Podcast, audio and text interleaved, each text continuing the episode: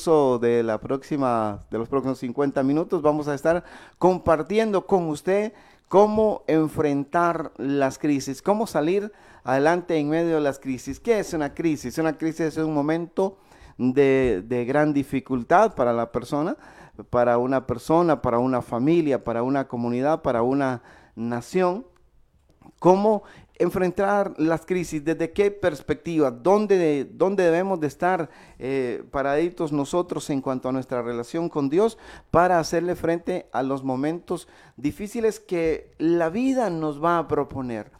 La vida en sí misma tiene diferentes momentos, diferentes etapas y dentro de, dentro de esas diferentes etapas, en esos diferentes momentos, también hay, hay tiempos difíciles, tiempos que son adversos, días que son malos, días que podemos llamarlos como crisis, hay diferentes tiempos de crisis, hay diferentes momentos eh, que somos expuestos a esta situación donde nuestra vida tiene que aprender a reaccionar de una manera, de una manera correcta. Este, para alguien una, una situación económica puede tornarse en una crisis bien complicada este, para alguien quizás una situación de salud, una situación de relación en el matrimonio, una situación con el comportamiento de un hijo, de una hija, una situación en el trabajo, una situación en el vecindario. Puede ser diversa la causa, el origen de la crisis, pero ¿cómo vamos a actuar frente a eso? ¿Qué tenemos que hacer? ¿A quién debemos recurrir? ¿Cómo debemos hacerlo? Son parte de las cosas que vamos a estar tratando en esta mañana, porque en medio de cualquier situación que nosotros tengamos que enfrentar, tenemos un Señor, Dios Todopoderoso, que ha prometido estar con nosotros en todos los días de nuestra vida para iniciar el tema, voy a hacer, vamos a hacer una lectura en el Evangelio de Marcos, en el capítulo número 4, donde la palabra del Señor a partir del verso 35 nos, nos habla de lo, de lo extraordinario, de, esta, de este Señor que nosotros tenemos, de este Dios que nos ayuda a salir adelante, de este Cristo que ha venido a nuestra vida para hacer de nosotros hombres y mujeres que caminen en la victoria que Cristo nos da, que Cristo el Señor nos, nos trae. Amén. Así es que en esta hora le invitamos para que usted se esté conectando y también para que de una vez le dé compartir ahí a la página para que otros tengan la oportunidad de escuchar el mensaje de la palabra del Señor y saber que en esta palabra siempre vamos a tener eh, un consejo oportuno, vamos a tener la ayuda que viene de parte de del Señor. Así es que mientras usted se está conectando, vamos a hacer la, la lectura de la palabra del Señor, sabiendo que nuestro Dios, hermano, ¿qué sabemos? Que nuestro Dios es nuestro ayudador en todos los tiempos, en todos los momentos. Dios es nuestra fuerza, Dios es nuestro auxilio. Es que vayamos a la presencia del Señor, vayamos a Él y que en Él vamos a encontrar la ayuda. Dice Marcos capítulo 4, amén. Dice en el verso 35 en adelante. Aquel día, cuando llegó la noche, les dijo, pasemos al otro lado. Oiga, pasemos al otro lado. Y despidiendo a la multitud, le tomaron como estaba en la barca, y había también con él otras barcas. Pero, oiga, los peros, siempre hay peros, pero se levantó una gran tempestad de viento y echaba las olas en la barca de tal manera que ya se anegaba. Y él estaba en la popa durmiendo sobre un cabezal y le despertaron y le dijeron, maestro, ¿no tienes cuidado que perecemos? Y levantándose reprendió al viento y dijo al mar, calla, enmudece. Y cesó el viento y se hizo grande bonanza. Y les dijo, ¿por qué estáis así amedrentados? ¿Cómo no tenéis fe? Entonces temieron con gran temor y se decían el uno al otro, ¿quién es este que aún el viento y el mar le obedecen.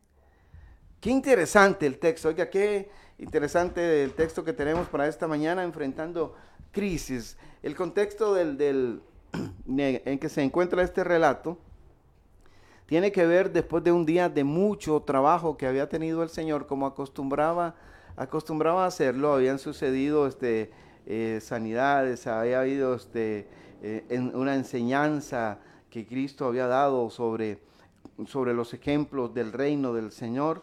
Y después de esta enseñanza, el día se ha terminado y llega la noche como, como suele suceder todos los días.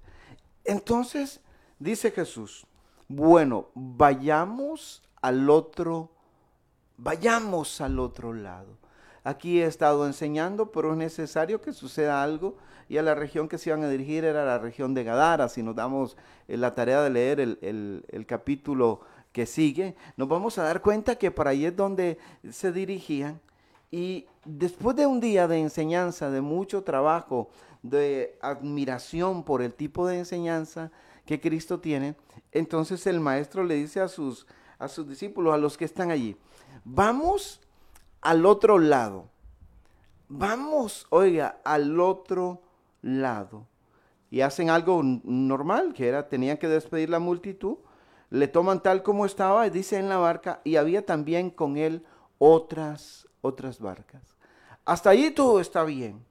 Acaba de terminar un día de enseñanza, acaba de terminar un día de victoria, acaba de terminar un día donde hay multitudes alrededor, donde hay gente, donde hay gente que, que, que hace que el entorno sea agradable, donde hay aplausos, donde hay admiración, pero pasa algo.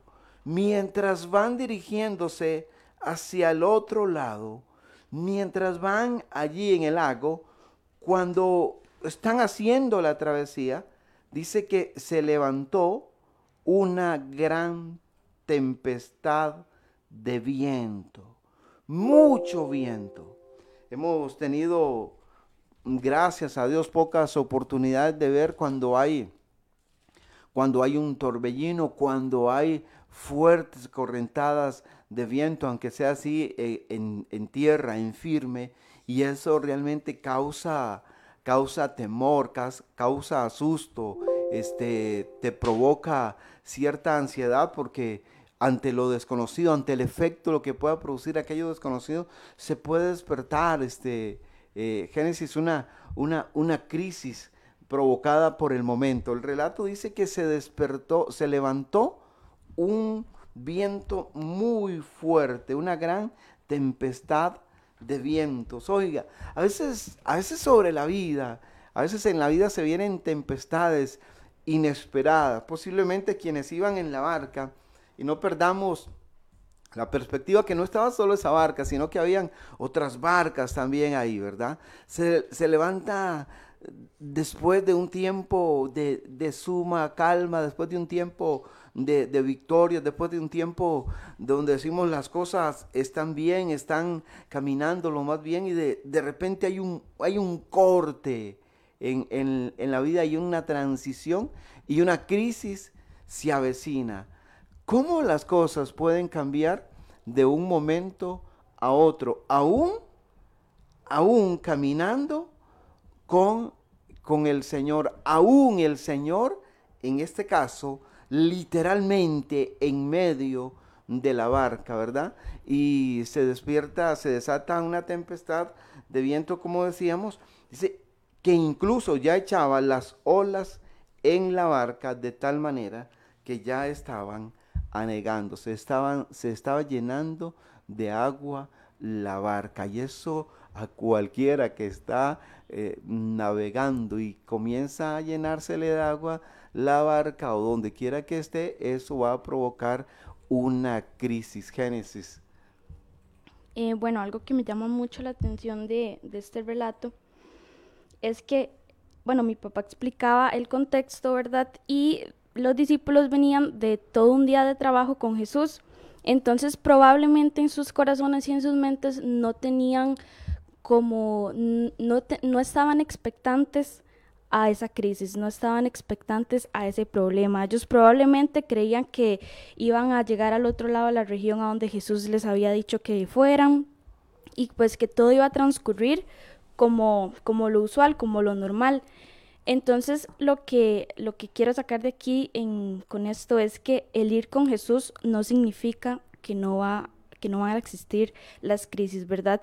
Probablemente eh, Jesús sabía que ya esto iba a pasar, pues di, él era Dios, ¿verdad? Y él ya conoce todo lo que ha pasado, pero aún así, él permitió que se montaran en esa barca, que se subieran en ella y no sé qué pensaba Jesús en esos momentos, ¿verdad? Pero quisiera leerlo en el Evangelio de Lucas, que está en Lucas 8:22, y dice, aconteció un día que entró en una barca con sus discípulos y les dijo, pasemos al otro lado del lago, y partieron.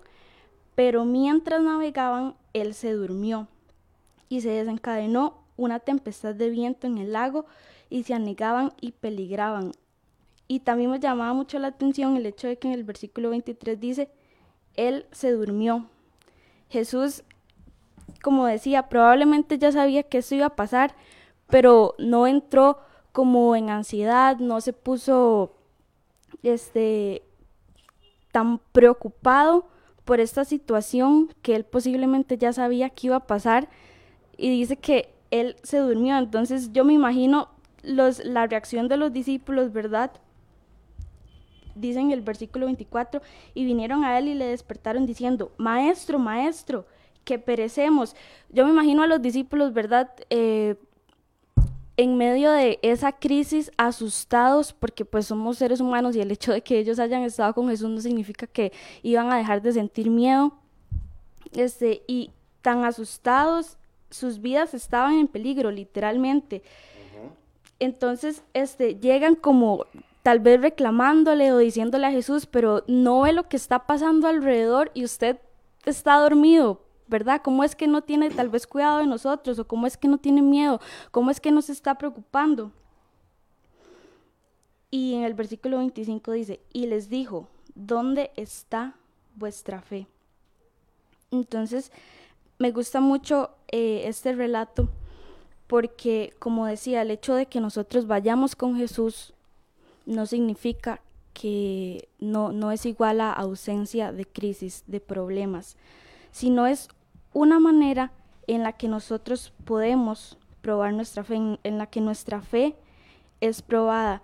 Y Quizás ahorita podemos juzgar a los discípulos y decir, uy, sí, qué faltos de fe, ¿verdad? Qué incrédulos. Iban con Jesús y no creyeron, y iban con Jesús y aún así tuvieron miedo. Pero ¿cuántos de nosotros hemos tenido miedo en medio de las crisis, aún sabiendo que Jesús está con nosotros? Y más que en ese momento eh, sus vidas peligraban físicamente. Quizás ahora nuestras crisis son eh, relacionadas eh, a lo emocional, a lo espiritual. Entonces, tal vez también eh, ver esta parte de que somos seres humanos y de que el hecho de estar con Jesús no significa que va a haber ausencia de miedo o de duda o de ansiedad o lo que sea en medio de una crisis. Y como les dice Jesús, ¿dónde está vuestra fe? Y sigue diciendo en el versículo, y atemorizados se maravillaban y se decían unos a otros, ¿Quién es este que aún los vientos y a las aguas manda y le obedecen? Ellos estaban con Jesús y ellos sabían que, que, era el Hijo de Dios, que era el Mesías, que era el profeta prometido, el hombre que por tantos años habían estado esperando. Y ven, lo ven hacer un milagro y se sorprenden. Entonces, este, como, como decía, Jesús preguntaba, ¿dónde está vuestra fe? Muchas veces, eh, sean las, en las situaciones, en las crisis que estemos, sean de financieras, de familia, amorosas, emocionales, lo que sea, Tal vez en vez de enfocarnos en, el problema y preguntarnos en dónde está Dios y tal vez usted siente que en su barca en ese momento Jesús está dormido y no está teniendo cuidado de usted, pero Jesús en esta mañana está preguntando, ¿dónde está nuestra fe? ¿Es que acaso usted no cree en mí? ¿Es que acaso usted no cree que yo soy el Hijo de Dios, que yo soy quien tiene todo el poder? Jesús fue el, aquel que calmó este, la tempestad aquel que aún los vientos y las aguas le obedecieron. ¿Acaso no puede calmar sus problemas? ¿Acaso no puede calmar todas esas crisis que, que usted está atravesando? Pero a veces es necesario pasar por esas pruebas, a veces es bueno, a veces no, yo siento que siempre a lo largo de la vida es necesario pasar por esas pruebas que nos confronten, que nos hagan reflexionar y que nos hagan pensar en dónde está mi fe, en dónde está mi mirada, en quién estoy yo poniendo mi fe, en, mi dinero, en mi familia, en, en, un pastor, en un líder, en un predicador, en dónde está mi fe y por qué siento que estoy solo, porque siento que porque siento que no estoy recibiendo ayuda, porque siento que Jesús, que a Jesús no le importan mis problemas, porque siento que Jesús se ha dormido en mi barca. ¿Dónde está mi fe en este momento? Eh, es interesante, ¿verdad? Todo lo que nos acaba de aportar Génesis.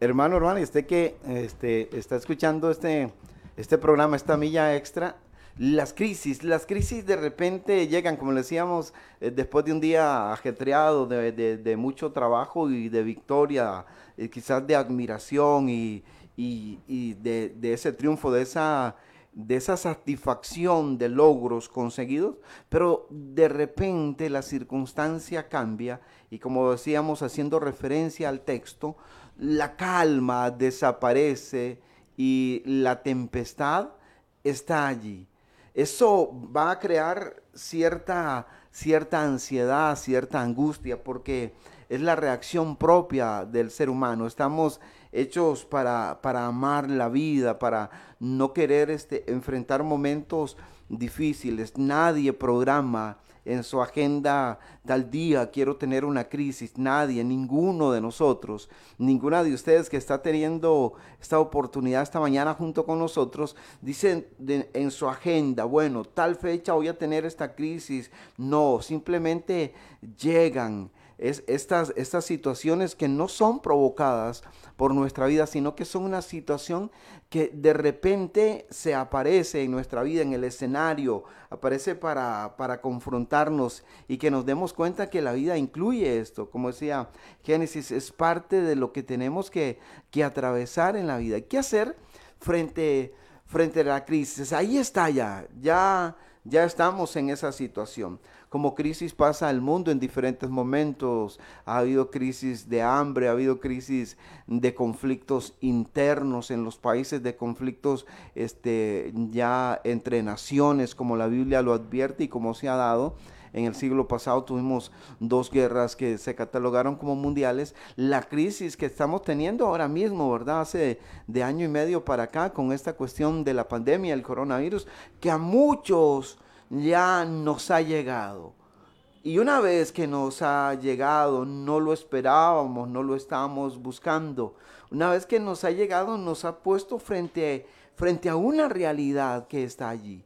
Frente a una realidad que, que aunque sea hijo de Dios, que aunque tenga la cobertura del Señor, no me inhibe, no, no me, no me este, libera de la posibilidad de tener que enfrentarlo. Y una vez que, estamos ahí, que tenemos que, que hacerle frente cara a cara a algo que puede causar serias, serias consecuencias, algo que puede llevarte incluso hasta, hasta experimentar la muerte en, el peor de los casos. Cuando estás allí tienes que tienes que darte cuenta que es una realidad, es una realidad de vida, es una realidad que las familias tienen, es una realidad que el hombre o la mujer tiene que enfrentar en algún momento de la vida, en este caso en una situación de salud, donde también las, los, los temores, las interrogantes pueden venir y esa, esa crisis, dependiendo sobre qué fundamento la enfrentes, vas a salir airoso, vas a salir en victoria y de seguro si te refugias, si nos refugiamos en el Señor, en el lugar correcto, ante la persona ideal, que en este caso es Cristo Jesús, vamos a salir adelante. las crisis solo son esa oportunidad para poder ver la mano de Dios actuando sobre nuestra vida. Crisis de, salud, como le decía, que los que hemos tenido que experimentar eh, los efectos de esta pandemia, cuando está allí, tienes que sacar de dentro de ti qué es lo que llevas dentro, qué es lo que hay dentro de tu corazón, qué es lo que hay en tu alma, qué es lo que hay en tu espíritu y enfrentar cada día con confianza en medio de una crisis, en medio donde el pensamiento o donde el dardo del enemigo viene a ponerte en duda de, de lo que Dios es capaz de hacer. Y es donde tu fe en medio de esa crisis tiene que levantarse y decir, no, yo estoy hecho, yo estoy hecha para ver la mano de Dios y yo sé que cualquier cosa en la dirección que venga, cualquier cosa que pase, en la dirección que venga la respuesta de mi Dios, yo voy a seguir confiando en Él. Un día de esto con, nuestra otra hija, con Luani, venía recién trayéndola de la escuela, saben que es de, de condición especial y algo me, me decía ella. Y entonces le dije a ella mientras regresamos de escuela a casa, le dije, levantando nuestras manos al cielo, le, le decía a ella, bueno, levantemos nuestras manos así, hacia el firmamento y digamos lo siguiente, yo sé que mi redentor vive, yo sé que mi redentor vive. Oiga, qué, qué bonito poder confiar, o qué lindo poder decir eso en medio de un momento difícil. Yo sé que mi redentor vive. ¿Sabes? Cuando Job dio esta expresión, cuando esta expresión salió de la boca de Job, cuando salió lo profundo de su corazón, no fue en un momento de algarabía, no fue un momento de abundancia, no fue un momento donde la familia todo estaba bien, fue un momento de una situación sumamente adversa que creo que ningún otro ser humano la haya experimentado a ese mismo nivel. Cuando en medio de esa situación de crisis, de abandono, de pérdida de la familia, de pérdida de lo material, este hombre puede decir, yo sé que mi redentor vive en medio de crisis, en medio de dolor, en medio donde el panorama, en medio donde lo que tienes delante de tus ojos no es tan esperanzador, donde no es de tanto halago, donde quizás no hay nadie alrededor, donde quizás tienes que estar allí aislado, aislada, pero en medio de esa situación puedes decir, yo sé que mi redentor vive. En medio de una crisis, este saber a quién recurrir, saber dónde refugiarse, oiga, es algo que te da esperanza y salir, salir de esa situación de crisis va a depender primero, sí, del Dios que nos ha dado la vida, pero también en muchos casos, en muchos casos, va a depender de la actitud que usted tenga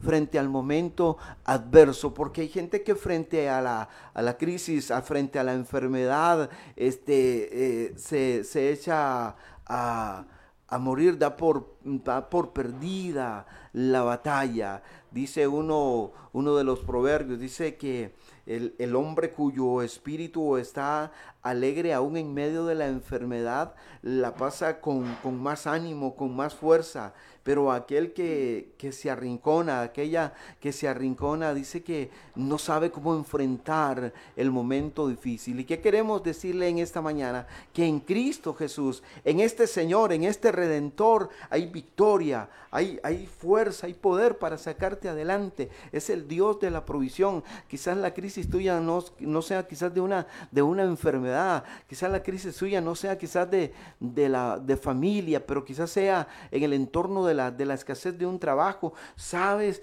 en Dios siempre habrá respuesta. Y puedes decir, al igual que dijo Job, al igual que lo hemos tenido que decir en algunos momentos de nuestra vida, yo sé que mi redentor vive y yo mismo, yo misma lo voy a volver a ver, porque esta, esta crisis no es el acabose de mi vida. Esta situación no es el punto final de mi vida. Esta situación no es el punto final.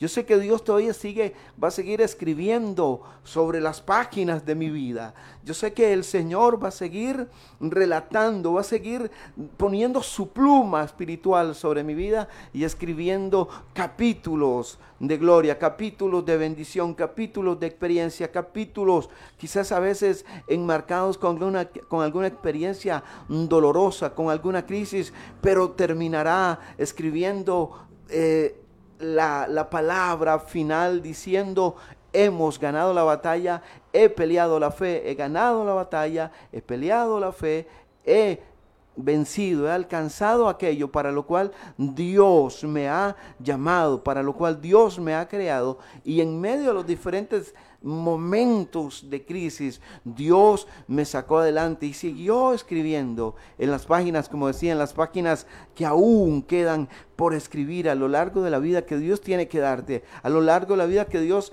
va a dar a tu matrimonio, a tu familia, a tu hijo, a tu hija. No se ha acabado nada todavía. Hasta que el Señor así lo decida, ahí se terminan las cosas. La barca no va a hundirse. Si el Señor está allí, la barca no va a hundirse, aunque se esté anegando, aunque haya mucha agua dentro de ella, ¿sabes? Hay un Señor, hay un Señor que se levanta, hay un Señor que se despierta, hay un Señor que cuando clamamos, cuando le buscamos, cuando mm, haciendo alusión al relato, cuando bajamos a donde Él está, le podemos pedir el auxilio, le podemos pedir la ayuda. Y entonces aquello que es una crisis se convierte en un momento de gloria y de admiración.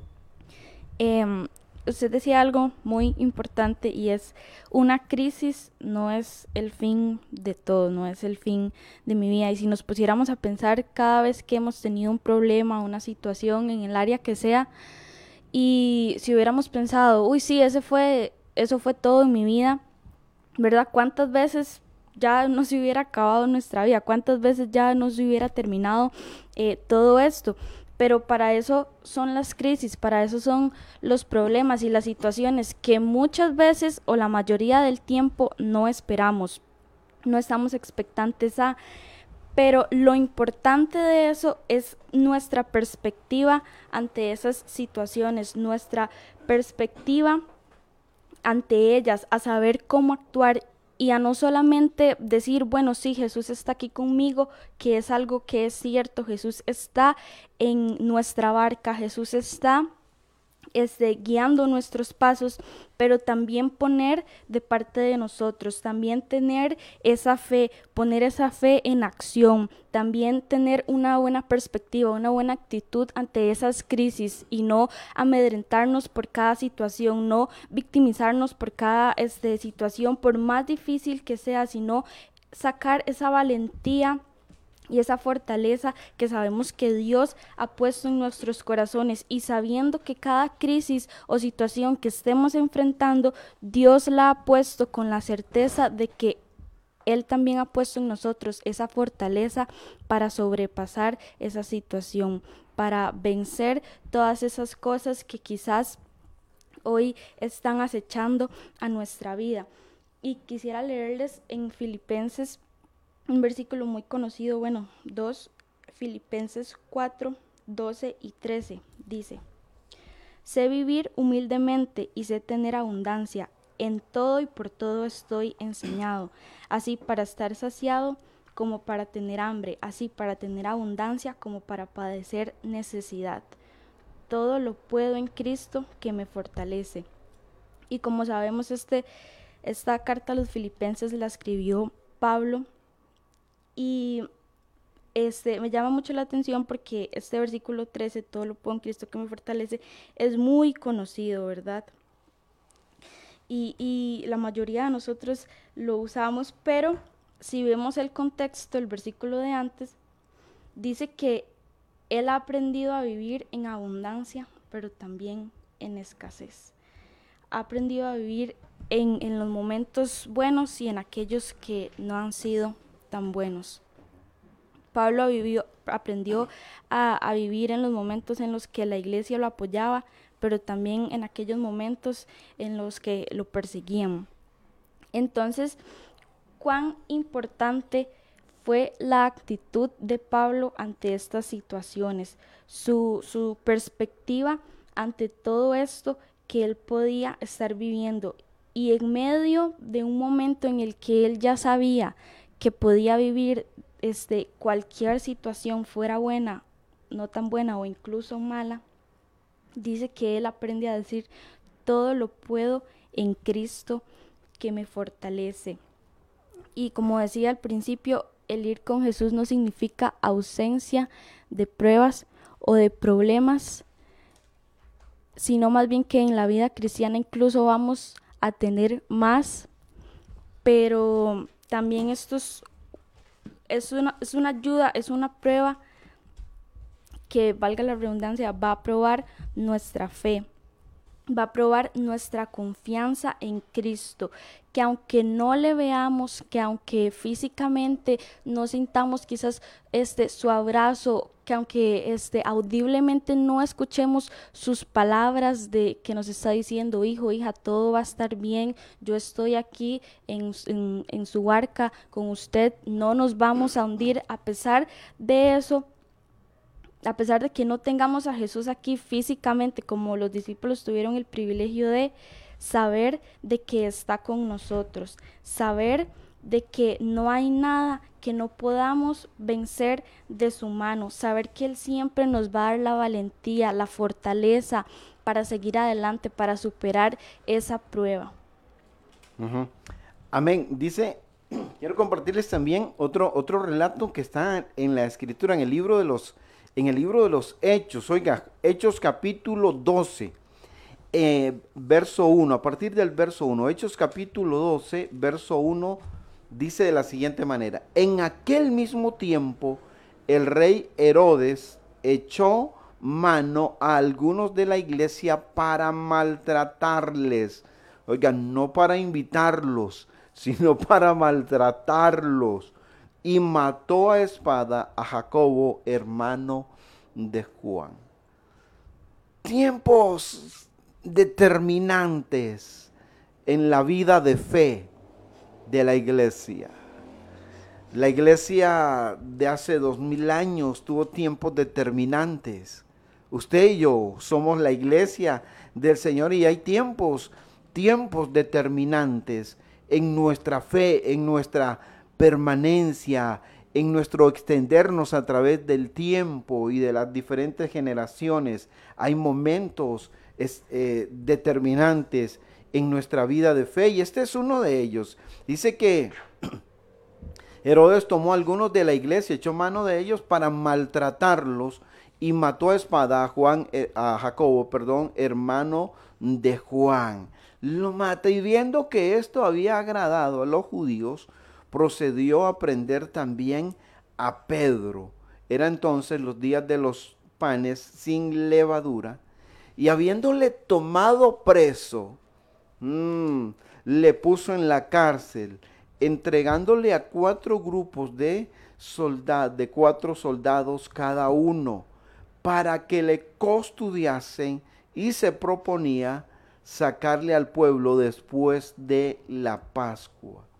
Así que Pedro estaba custodiado en la cárcel, pero, oiga, aquí viene otro pero, pero la iglesia hacía sin cesar oración a Dios por él. Oiga, aquí es este pero parece del lado contrario de lo que leímos en Marcos. Este, en Marcos decía que iban tranquilos, iban, iban atravesando el lago y de repente, pero de repente se levanta un viento. Este, este pero es para hacer una transición en, la, en el relato. Y en este caso, dice que Herodes, un rey malo, era el título que tenían los, los Herodes, este, eh, los reyes en aquel tiempo. Dice que este era un rey sumamente malo y lo que hace es echar preso a algunos, algunos de los hermanos, algunos de la, de la iglesia e incluso el, surge otro de los mártires de la fe.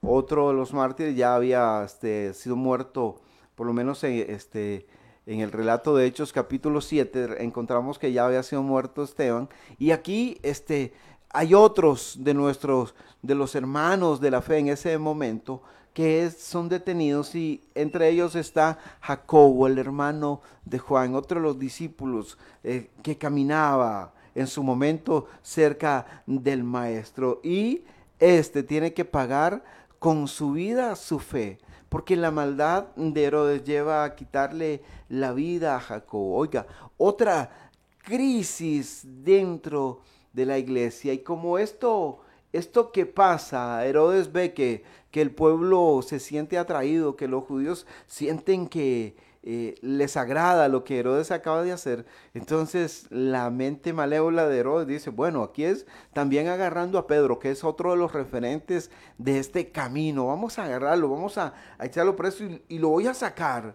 ahí, este, este día determinado que recién leímos aquí en el relato, lo voy a sacar sacar también para hacer lo mismo con él. Posiblemente eso era lo que se estaba proponiendo este, Herodes y los judíos que estaban allí. Así es que, oiga, una crisis y se presenta dentro de la iglesia. Hay algo que sucede que marca diferencia, ¿sí? Así es que dice que así estaba Pedro custodiado en la cárcel, en el verso 5, pero la iglesia hacía oración sin cesar a Dios por él. Verso 6.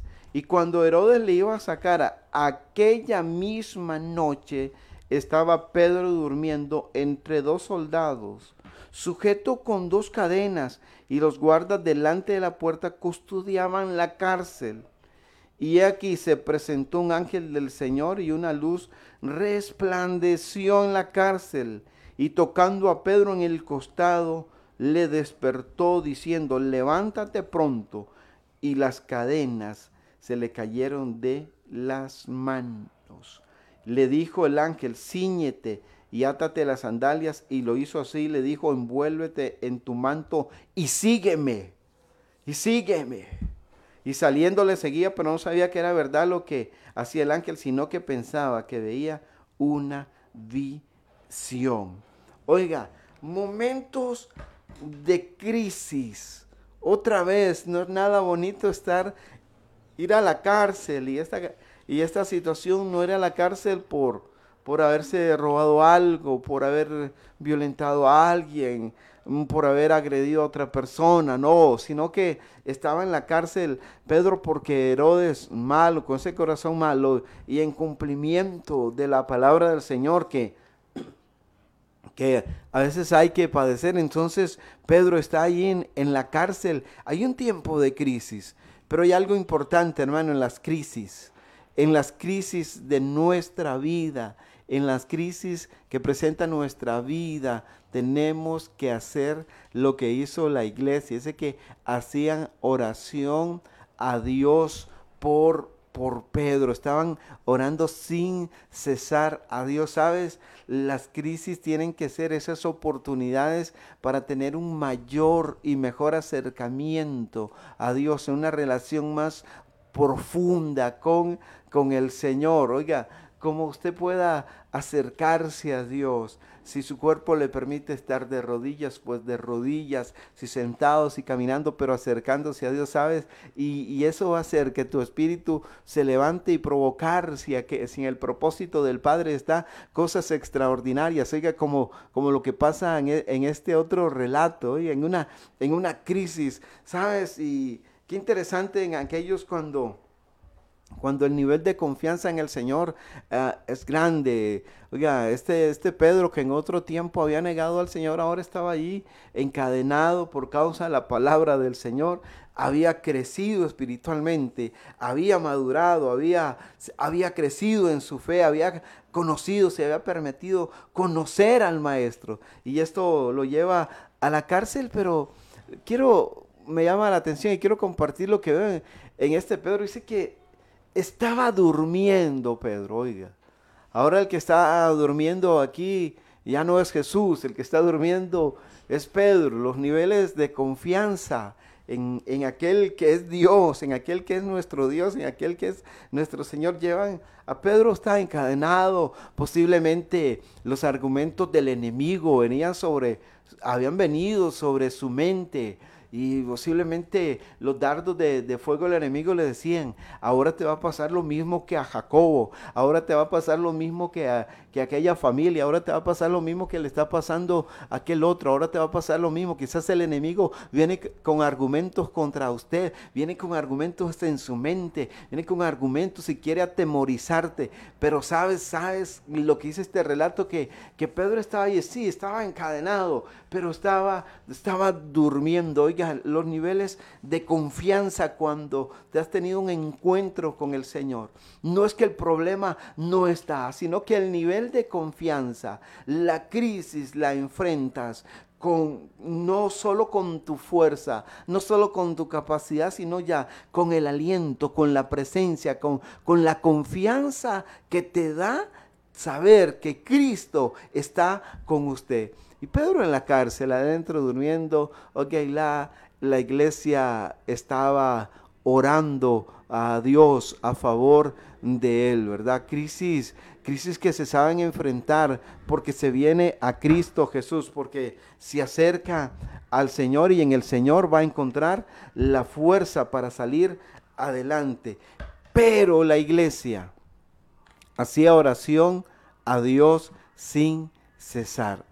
Oración, hermanos, la oración nos ayuda a enfrentar las crisis, la oración. La oración salva, hermanos, la oración, Dios salva matrimonios a través de la oración. Dios guarda la vida de ese hijo, de ese esposo, de esa esposa, de ese familiar que todavía no ha venido a Cristo, pero que este el enemigo no puede tocar esa vida porque hay alguien que está orando, quizás la crisis de alguien que se ha apartado del camino, quizás la crisis de alguien que todavía no ha venido a los caminos del Señor, que no ha tenido un encuentro con Dios, pero tu oración, hermano, tu oración, hermana, tu oración, iglesia, tiene cubierta la vida de ese hombre, de ese muchacho, de esa familia, y el enemigo no la va a tocar hasta que Dios, el Dios de toda misericordia, haya cumplido su propósito. La oración, hermanos, produce grandes cosas cuando el Señor así lo define, cuando el Señor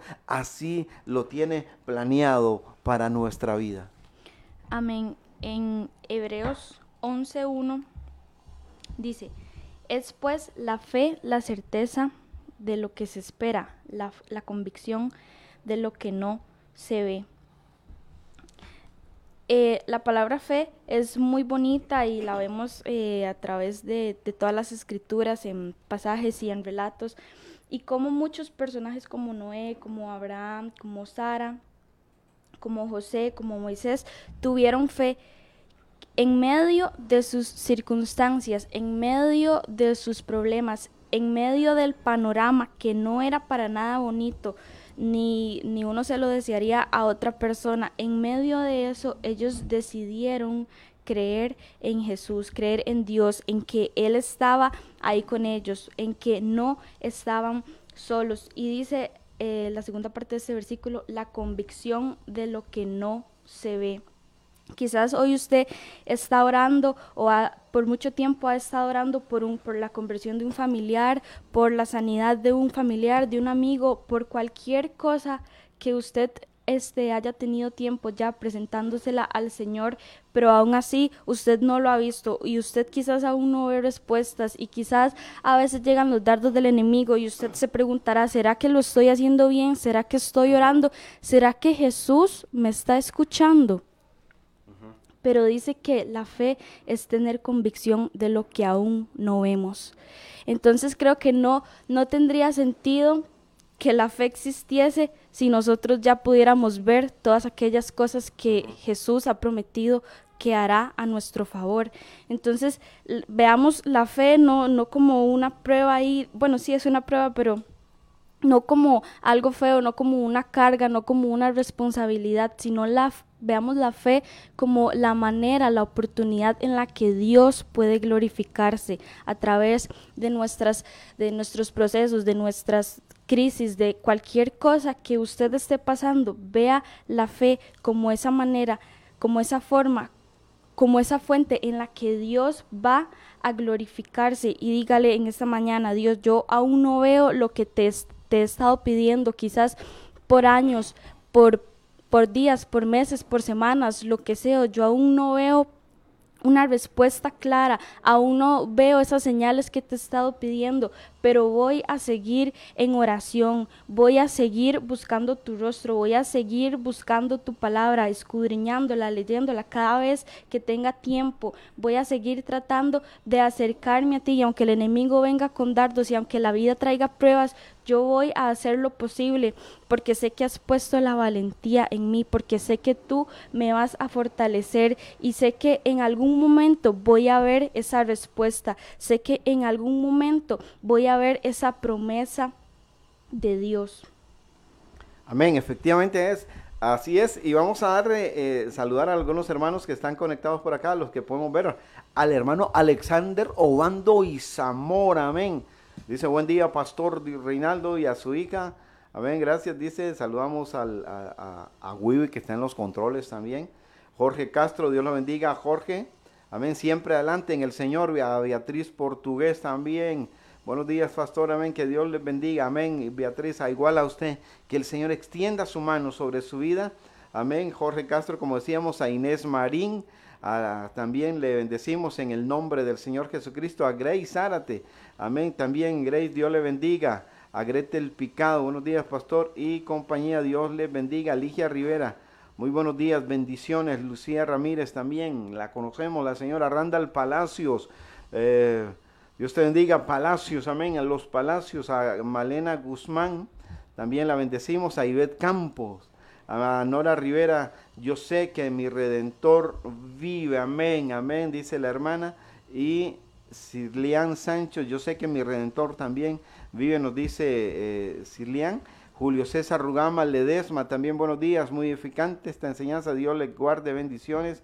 Lucía Ramírez también y Ariel Ruiz también. Les bendecimos, hermanos y hermanas, a todos y adelante. Y sabiendo que es un día para ver la mano del Señor, que, que en medio de la crisis usted no, no se quede allí, sino que pelee la buena batalla, pelee con entusiasmo, salga, salga a relucir ese carácter que Dios ha puesto en usted, ese carácter de guerrero, de guerrera de Dios, de aquel que no se rinde, de aquella que aunque el enemigo le esté diciendo, te vas a morir, no se queda arrinconado ahí, no se queda arrinconada ahí, y aunque aunque quizás este, eh, la situación sea muy adversa, usted tiene que enfrentarlo diciendo, diciéndole a la circunstancia, diciéndole al enemigo, diciéndole a estas crisis, yo sé que mi redentor vive y aún si tengo que partir con el Señor, pues es una victoria victoria, es una victoria y la victoria mía es Cristo Jesús. Él es mi vida, Él es la razón de ser, Él es la,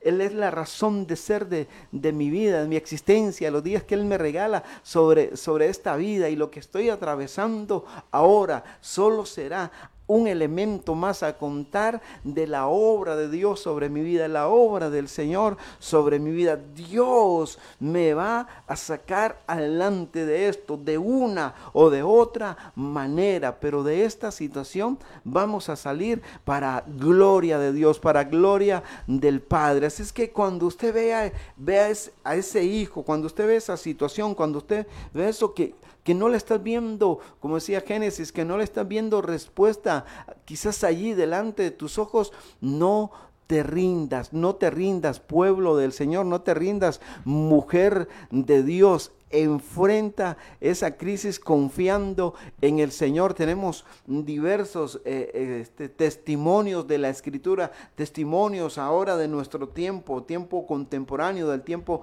que te ha tocado vivir, que nos toca vivir. Puedes ver hacia, hacia un lado y ver cómo como una familia que ha enfrentado situaciones adversas se levanta y dice, bueno, voy a echarle, voy a echarle ganas a la vida en esta, en esta nueva circunstancia, en esta nueva, en esta nueva experiencia. Voy a salir a, adelante, voy a proponerme y voy a lograrlo, voy a levantarme y esta crisis no va a destruirme, sino que es una oportunidad para sacar aquel valor, aquel, aquella valentía que llevo dentro, que es es el resultado de mi fe en Cristo Jesús. Y volviendo al relato de, de Hechos capítulo 4 que en medio de aquella crisis, hermano, la iglesia la iglesia oraba, la iglesia estaba clamándole al Señor de manera insistente y en este caso vimos vieron la respuesta y nosotros estamos viendo el relato de una respuesta de Dios, de algo sobrenatural, oiga, cuando lo imposible sucede porque Dios se mete en el asunto. ¿Sabe, hermano, hermana? Lo imposible sucede porque Dios se mete en el asunto. Y es que así dice Lucas, porque no hay nada imposible para Dios. Oiga, no hay nada imposible para Dios. Qué lindo es eso. ¿En qué mente natural puede caber que las que las cadenas se rompan. Y en Hechos tenemos otro, otro relato cuando Pablo y Silas son apresados allá en Hechos capítulo 16. Oiga, están apresados ahí en Filipos, están metidos en la cárcel, están encadenados también, pero enfrentando esa, ese momento difícil, esa, esa crisis donde alguien puede decir, no hombre, ¿para qué me convertí al Evangelio? Mejor estuviera donde estaba. ¿Saben? No, no es tiempo de decir, mejor estuviera donde estaba. Es tiempo de decir, ahora estas cadenas se rompen, ahora estas cadenas se van a romper, se van a romper hoy, se van a romper mañana, se van a romper entre una semana, yo no sé cuándo se van a romperlo, pero lo que sí sé es que estas cadenas, independientemente de lo que representen, hermano, hermana, estas cadenas se van a romper porque yo sé que mi redentor vive, ¿sabes? Y allí eh, Pablo y Silas en medio de, de la cárcel, allá en lo más profundo, comenzaron a entonar alabanzas, actitud frente a la crisis. O sea, no dejes que la crisis te, te, te gane ventaja. No dejes que la crisis allí te, te achicopale, te ponga triste, te lleve hasta el nivel de angustia, sino que en medio de esa crisis, en medio de esa situación, usted pueda entonar una alabanza al Señor, entonar allí en medio de la crisis, entonar una alabanza, exaltar a Cristo, exaltar al Rey, exaltar al Señor y poner un cántico de alabanza, de exaltación, de triunfo, de confianza en el Señor. Ya sé que el Señor te saque hoy, te saque mañana o te saque dentro de unos días de la situación donde estás pasando, de la crisis, pero que tu fe se mantenga inamovible, siempre confiando en el Señor, siempre confiando en el Dios de toda victoria, en el Dios que puede sanarte, que puede levantarte, que puede salvar tu familia, que puede darte victoria. Amén. Así es que, hermano, hermana, ha sido eh, Génesis, hemos llegado al final de este tiempo, rapidito, ¿verdad? Se va aquí, así es que le agradezco por estar aquí, que Dios bendiga tu vida, que Dios te haga próspera, que el Señor extienda su gracia sobre, sobre tu vida, Génesis, y sobre todos aquellos que están escuchando el programa en vivo, los que lo escucharán en diferido a partir de las 9 de la noche. Así es que Dios le bendiga, Dios te haga próspero en todo lo que hagas. Este, ya para terminar, como decía, las crisis son para sacar a relucir de qué estamos hechos. Y yo sé que usted que está ahí escuchando en el lugar que sea, Dios ha puesto algo grande en usted, Dios ha puesto valentía y fortaleza para salir adelante, para enfrentar cualquier crisis que hoy usted esté viviendo y siempre tengamos nuestra mirada puesta en Jesús, en lo eterno, en lo que realmente vale la pena.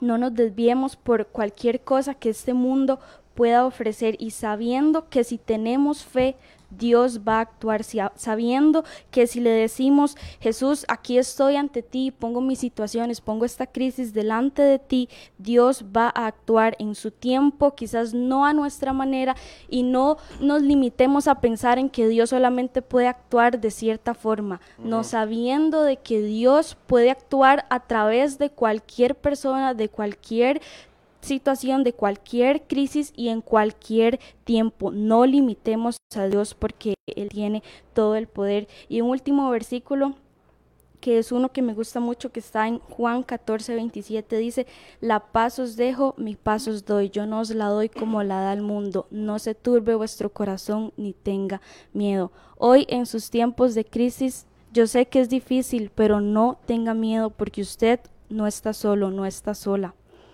hay una iglesia como en el relato de Hechos, que está orando por usted, que aunque no conozcamos su situación, le pedimos al Señor para que lo sea llenando de fortaleza, de valentía, de gozo para seguir adelante. Y usted y yo tenemos la paz que Jesús nos ha dado. No es una tranquilidad que el mundo ofrece, no es una tranquilidad pasajera que va a estar solamente con nosotros en los momentos de, alegría, en los buenos momentos, sino que es una paz que va a estar con nosotros sin importar cualquier situación.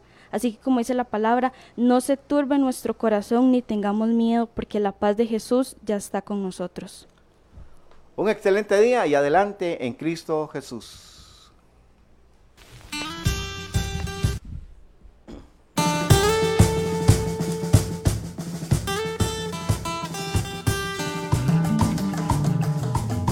Hemos presentado desde Radio Fronteras una milla extra.